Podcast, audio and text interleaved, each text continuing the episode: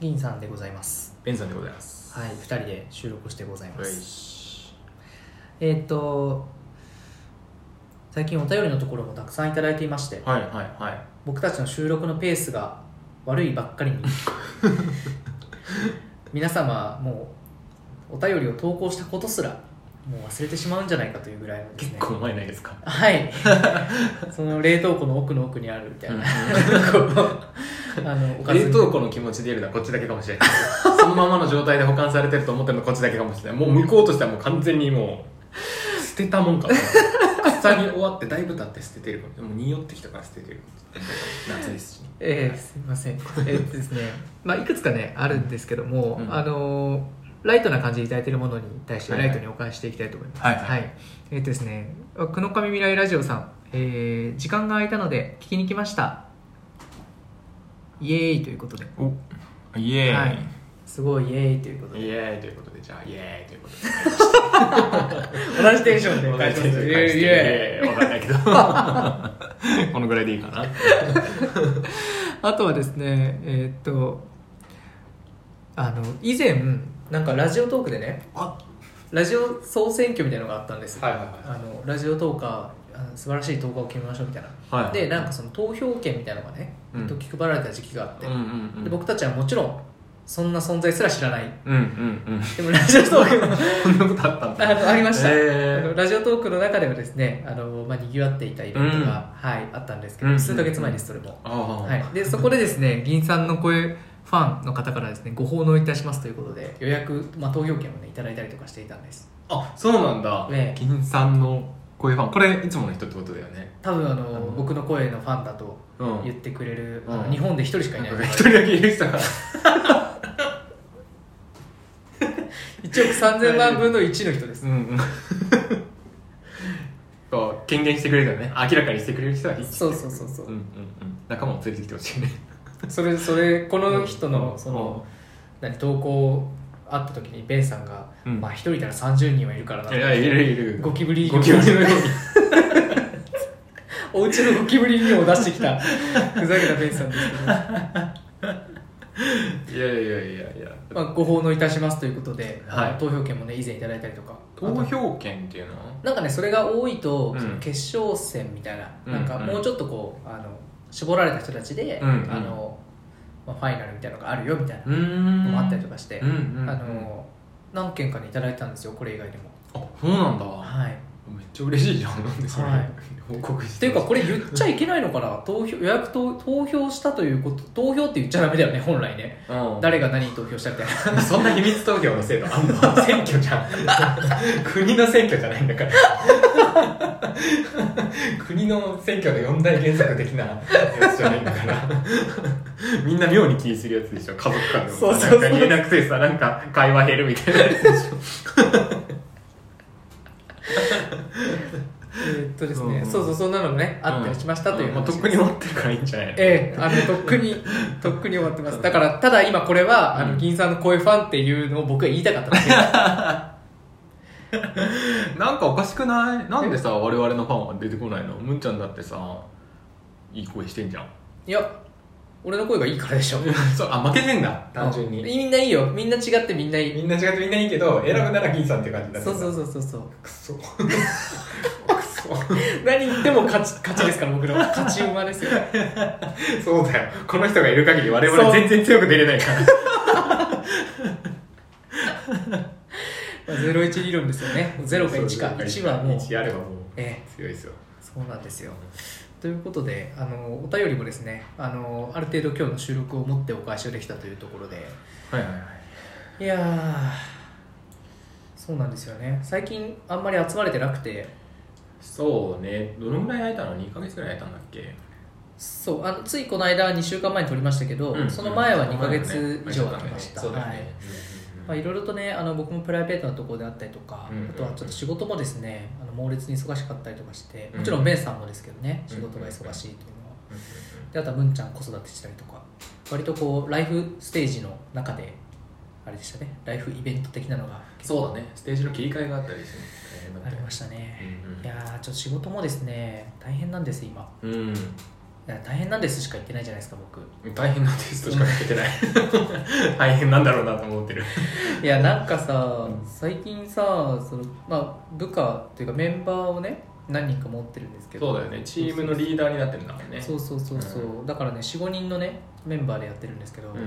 や1人ちょっとね仕事お休みしたいみたいな感じでうん休みしちゃった子が出ちゃってですね、うんうんうんうんそれにこうすごいこう申し訳なかったなっていう気持ちになっているってういんうんううんうんうん感じです、いや多分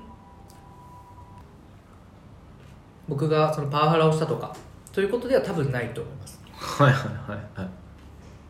多 分いやしないようんあそのお休みの原因とかで、まあ、本人が言ってたことっていうのは何もないの特になんかそのうちの会社も、うんまあ、言っても大きいです、そこそこの大きさなんですけどベンチャー、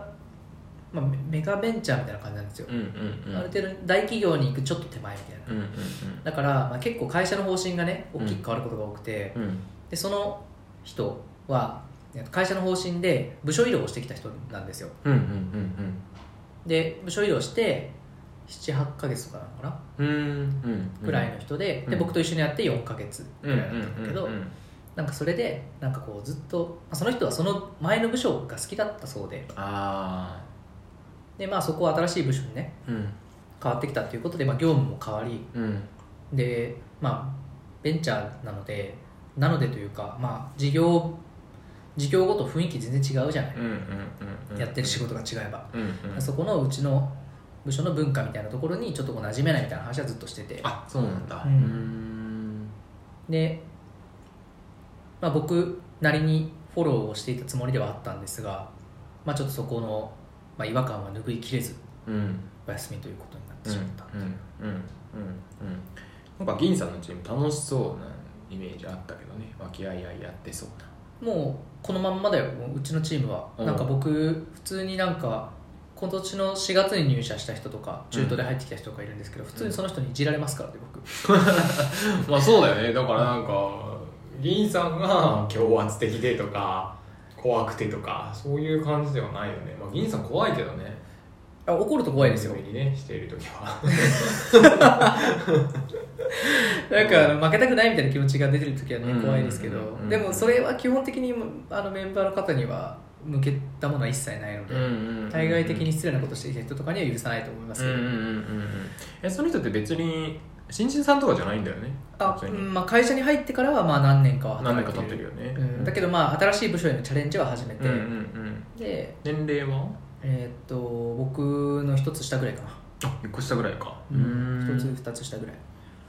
でまあ女性だったんだけど、いうんうんうんやすごいね真面目なんだよねうんうんすっげえ真面目なんだよで、ううちの部署ってその会社の中のメイン事業の部署で、うんうんう